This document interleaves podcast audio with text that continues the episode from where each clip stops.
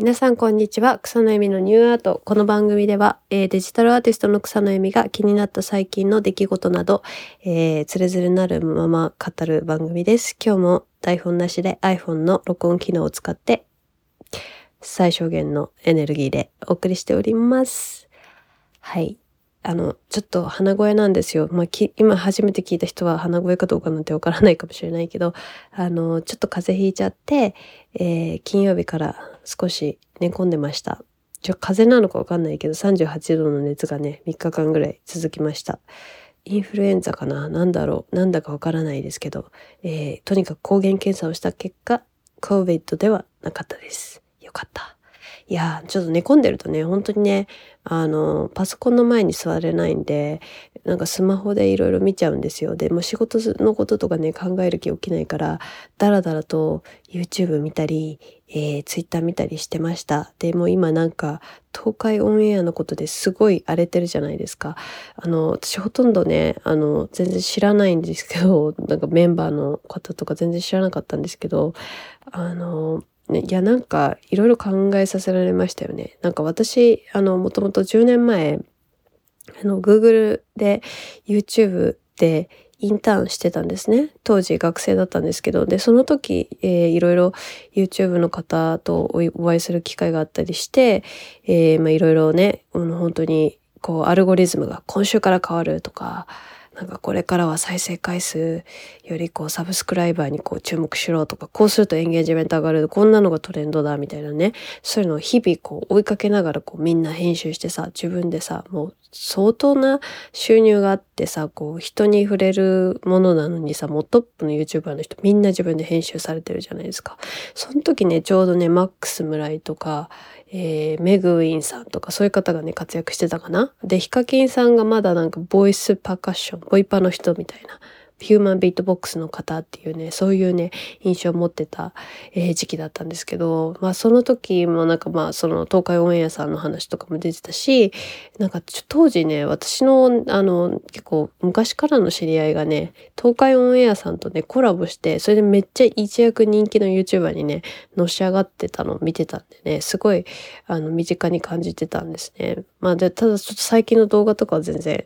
えー、見てなかったんですけど、なんかそのいろいろ起きたことについてはなんかいろいろね、ちょっとうなされながらツイッターでね、流れてきたやつ見てて、いろいろ考えたんですよね。なんか本当に、うん、なんかその、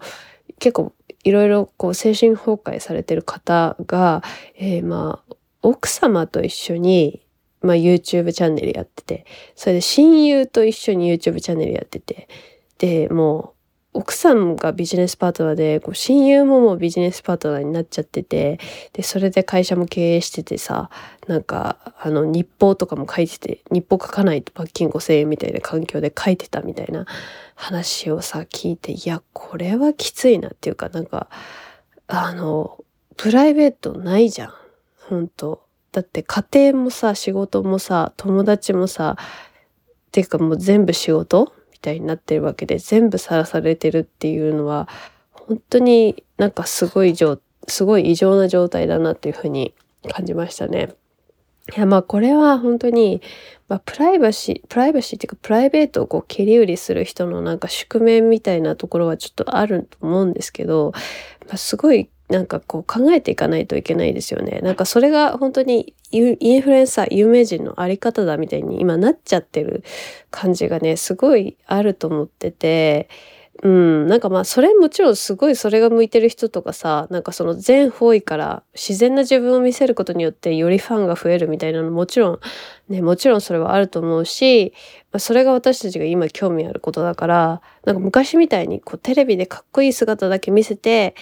で、もうあとはもうプライベート知らないみたいなね。プライベートはちょっとなんか、あの、すごいミステリアスみたいな、そういう時代じゃなくなったっていうのはすごくわかるんですけど、いや、なんか結構大変だなと思いますね。なんかこの、ずっと前になんか、ハライチの岩井さんが、まあなんか自虐ネタ、あの、替え歌みたいなので、もうなんかこう、賞レース勝ち取って、なんかようやく芸人として売れたのに、なんか売れた瞬間、なんかお前の家見せろ、嫁見せろ、通帳見せろみたいに言われるみたいな、なんかそういうなんかちょっとテレビのあるあるをちょっとお笑いに変えてたんですけど、すごい面白かったんですけどね。なんか、そ、それ聞いて、あ、なんか確かにそうだなと思って、まあタレントさんとかもやっぱすごい自分のプライベートをこう切り売りしなきゃいけない。でもそれ YouTuber になると、それ毎日更新しなきゃいけない。毎日更新して、で、それでさ、友達と遊んでる時もそれでしょ？で、家族といる時もそれでしょ？いや、それはね、本当に大変だなと思いますね。なんか本当に大変っていうか、あの、で、結構それ芸能の方とかももうみんな YouTube やんないといけない。今はなんか本当に、えー、リールで動画の時代だからこう、インスタグラムもこう動画でやってよりリアルな自分を見せなきゃいけない。インスタグラムでこう写真で加工してこう、綺麗に見せるみたいなのはちょっと古いみたいになっちゃってるじゃないですか。いや、あのね、もちろんね、その切り取った動画とか編集された YouTube はもちろんリアルではないと思うんですけど、まあ、よりリアルに近いものがこう好まれるようようになって、視聴者の人、つまりなんかこう SNS のフォロワーの人たちも、もうしっかりなんかもう本当にそういうところをこう見破るようになってくるっていうのは相当なんか結構きついなっていうところはね、あの正直ありますよね。うん。あ難しい、難しいね、コンテンツクリエーションの、えー、なんかちょっと、あの、まあ、自分がじゃあ YouTube とかさ、動画メディアやるとしたらどんなコンテンツにするかっていうのをすごいいろいろ考えましたね。うん。あの、全然やらないんですけどね。やる予定は今ないんですけど、まあやりたいともね、思う、うん、やり、やるとしてもやっぱり、ちょっと日常を切り取る系は結構、結構大変なんじゃないかなって思いますね。で、あとリアリティショーとかね、リアリティショーで結構叩かれてさ、精神病んでる人すごい多いじゃないですか。なんかあれも本当にそうなんだけど、なんかこういう YouTube やるとかリアリティショーに出るとかいう人と、なんかセットでこうメンタルケアをしてくれるっていうのはなんか事務所とかね、エージェントがすごいすべきことなんじゃないかなってすごい思いますね。最近本当にやっぱりメンタルヘルス有名な人たちのメンタルヘルスみたいなの本当に、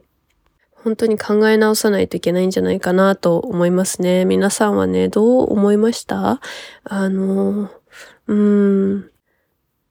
ねでも人間の差がですよね。こういうね、他人の物語に、こう、取り憑かれてしまう。誰々が不倫したとか、誰々が結婚したとか、そういう噂話がね、人間はね、大好きなんですよね。うん。これ AI の時代変わるんでしょうね。なんか、そういうのいろいろ出るでしょうね。もう何でもフェイク、フェイク動画、フェイク画像で出ちゃうから、何が本当かわかんなくなってくるんでしょうね。うん。いや、ちょっと無数にね、コンテンツが出るし、多分自分が妄想してるものがこういっぱい出てくるから、なんなら好きなアイドルと自分のスキャンダル写真とかをたくさん捏造するようになっちゃうから、あの、もう、あの、そういう炎上とかどうでもいいみたいになっちゃうのかな。うん、まあそれもちょっと極論なんですけど、まあとにかく、まあプライバシ、プライベートをこう切り売りする人たち、えー、どうやったらこういうメンタルヘルス、メンタルヘルスイシューからこう逃れるかっていうのをちょっと聞きたいですね。うん。まあね、私もね、まあ、多少普通の人、普通の人っていうか、まあ多分平均的な人に比べたら、まあプライベートに切り売りしてるタイプなんですけど、あのまあまあなんだろう。そうね。うん。まあ、この、このプライ、まあ、ちゃんと発信してるからこそ背筋伸びるみたいなところありますね。いい人でいようっていう気持ちになるし、まあ自分がね、悪口とか言ったらそういうのすぐ広まるから